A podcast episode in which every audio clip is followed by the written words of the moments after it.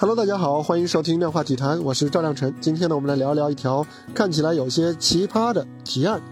最近啊，国家体育总局答复了关于中国足球振兴刻不容缓的提案，其中的第四条呢尤其引人关注，它对于球员的纹身进行了明确的规定。这条规定是这样写的啊：国家队和 U23 国家队球员严禁有新的纹身，对于已经有纹身者，劝诫他自行清除纹身。如有特殊情况，经队伍同意后，必须在训练比赛过程中对纹身进行遮挡。U 二十国家队及以下各级国家队严禁征调有纹身的运动员。这条提案啊一经披露，就引来了球迷的热议。最常见的当然是调侃，比方说有人说，呃，当一家公司最看重员工仪表的时候，你就知道这家公司快倒闭了。又比如有人说，一流学术。一流学校啊抓学术，二流学校抓教育，三流学校抓纪律。还有人说啊，完了，巴黎圣日耳曼三十号球员梅西再也没机会效力国足了。毫无疑问啊，中国足球搞不上去，主要原因肯定不是球员身上有纹身这么一个锅。但是呢，闻过则喜啊，这个纹是纹身的纹啊。这样一个提案呢，是否就完全和振兴中国足球的目的南辕北辙呢？我看倒也未必。纹身啊，在世界足坛当然是一种非常普遍的现象，包括梅西、贝克汉姆在内的许多形象非常正面的巨星，他们的身上都有不止一处纹身。他们呢，把对自己很重要的人呢、事情啊，或者对自己有启发的名言警句，都会纹在身上，把纹身呢视作为一种精神鼓励的外化。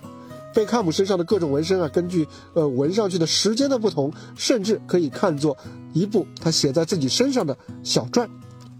纹身啊，在国外球员身上是司空见惯，但是在中国文化当中，纹身无疑还是一种舶来品。所以呢，中国球员的纹身啊，更多的还是一种简单层次的一种模仿。而且啊，在我们传统的社会认知当中，纹身呢也有更多的负面色彩，这些都是不争的事实。中国球员作为公众人物，他们的形象啊频繁的出现在比赛转播和央视新闻当中，所以呢，对于青少年的引导作用不容忽视。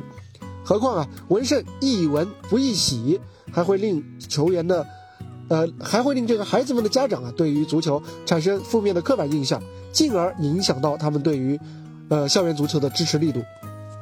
那么，除了教育的考量之外，这禁纹身这么一个，呃，提案，对于提升中国足球有没有帮助呢？啊，直接的帮助那当然是不存在的啊！毕竟有没有纹身都没有办法提升中国球员的技战术能力，甚至短期内还会有反效果，让他们少了一些带入国际球星范儿的那种啊普确性啊。但是呢，通过这样一条规定呢，呃，同样可以引导和约束中国球员的着装打扮，以此来潜移默化的将纪律性和更加严肃的职业态度啊，在他们身上形成一种内化。放眼国际足坛啊，类似对球员生活的约束其实并不算罕见。最著名的例子呢，莫过于是1994年世界杯前，阿根廷队的主帅帕萨雷拉要求所有球员都留短发，不得留纹身。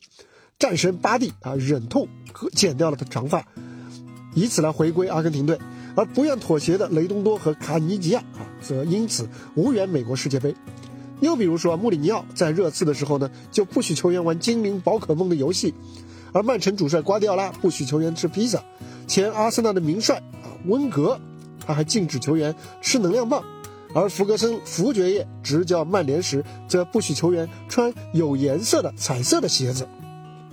还记得范志毅前两年呢，就曾经托相熟的记者给张琳芃带话，他说最好把手臂上那些东西给去掉啊，因为他是一名体现正能量的球员。范大将军还直言不讳地补了一句啊。他说：“这还会影响你接广告呢。如果把禁文令啊看成是球队强化纪律的一部分，那么它是有存在的积极意义的。更何况啊，上面举的例子都还是顶级职业教练和球员。以中国球员的水平，虽然能力上和他们是相去甚远，但是在纪律上向更优秀的人看齐，这总可以吧？”而事实上呢，在将近四年前举行的中国杯赛上，就已经有不少有纹身的国足队员在比赛当中呢，用绷带遮住纹身了。当然啊，当时还没有这个明确的规定。其实呢，各队呢也都已经接到了相关的传达，而现在呢，只是将这一规定呢，通过白纸黑字的方式啊，进一步的去明确了下来而已。其实啊，换个角度来看，这一规定其实何尝不是在保护中国球员呢？毕竟，如果成绩和场面一直都不好看的情况下，啊，还带着在中国文化传统认知当中风评不佳的纹身，然后摇来晃去，那只会令他们招来更多外界的批评。啊，在国内横向比较啊，奥运冠军们他们同样有纹身，对不对？但是呢，毕竟那是在综合体育领域，纹身现象呢既没有足球界那么的普遍，而且呢，在综合体育这一这一块呢，他们的运动员的成绩和敬业的程度都是有口皆碑的，所以呢。一两个小小的纹身啊，也就不算什么了。禁纹令呢，它有它的合理性，也得到了不少的支持。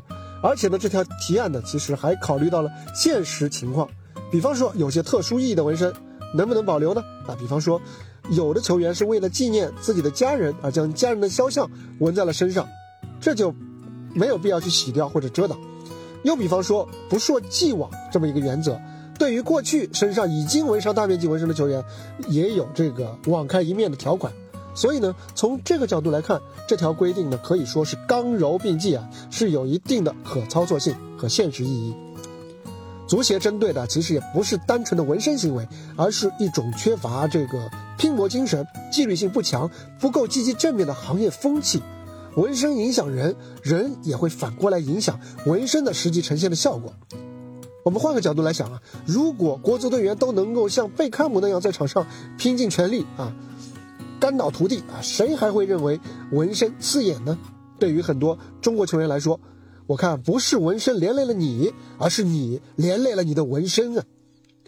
当然啊，禁止纹身和国足成绩的提升呢，短期内是看不到相关性的，但是至少对内它可以帮助中国球员强化纪律性和职业观念。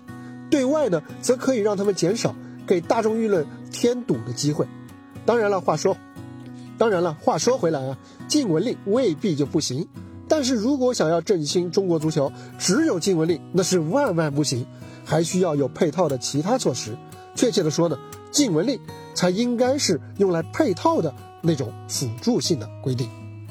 好了，这就是本期量化体坛的全部内容。我们二零二二年接着聊。